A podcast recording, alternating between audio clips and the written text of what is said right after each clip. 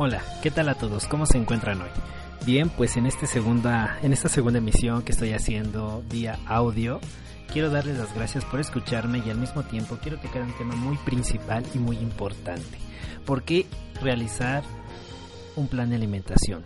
Normalmente nos dicen que debemos acudir al nutriólogo, que tenemos que cuidar la salud y muchísimas cosas.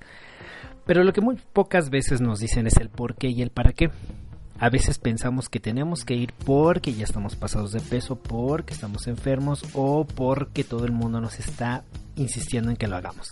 Pero la realidad es que cuando tú te das cuenta que lo necesitas para ti, porque tú quieres verte bien, sentirte bien, quieres organizar tu alimentación y a lo mejor evitar cualquier eh, conflicto o problema el día de mañana, pues es cuando tú ya decides acudir a una consulta.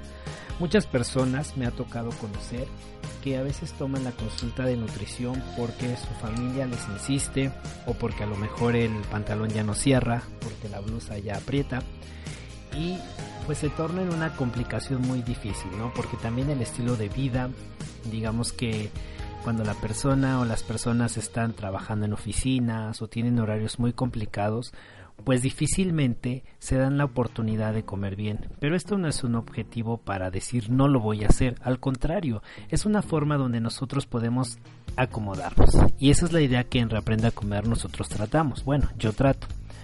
Eh, yo quiero que conozcas este en este momento, pues que hacer un plan de alimentación te puede servir muchísimo para estar saludable.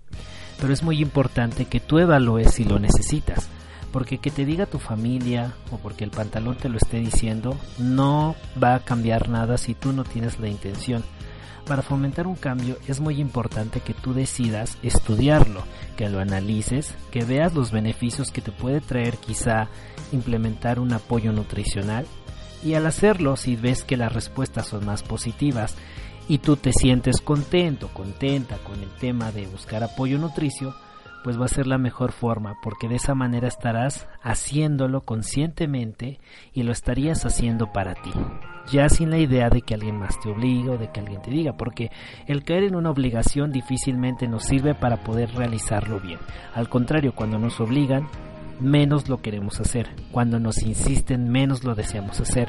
Y la idea que tú busques a lo mejor apoyo nutricio es porque tú ya te has dado cuenta que tu organismo lo necesita. Probablemente tienes antecedentes o algún familiar está enfermo y tú no quieres vivir ese proceso.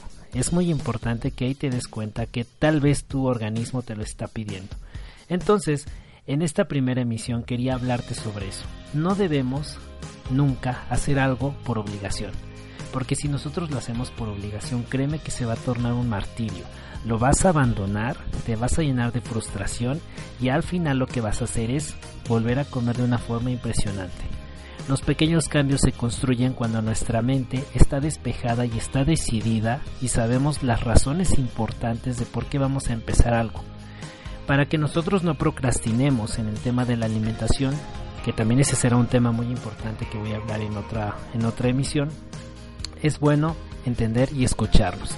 Si tú lo haces, verás que tu organismo te va a ayudar y de esa manera vas a lograr muchísimos, muchísimos resultados. No procrastines, no lo dejes para mañana si es que ya estás convencido. Si no, estudialo.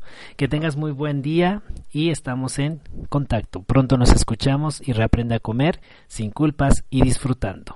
Hasta entonces.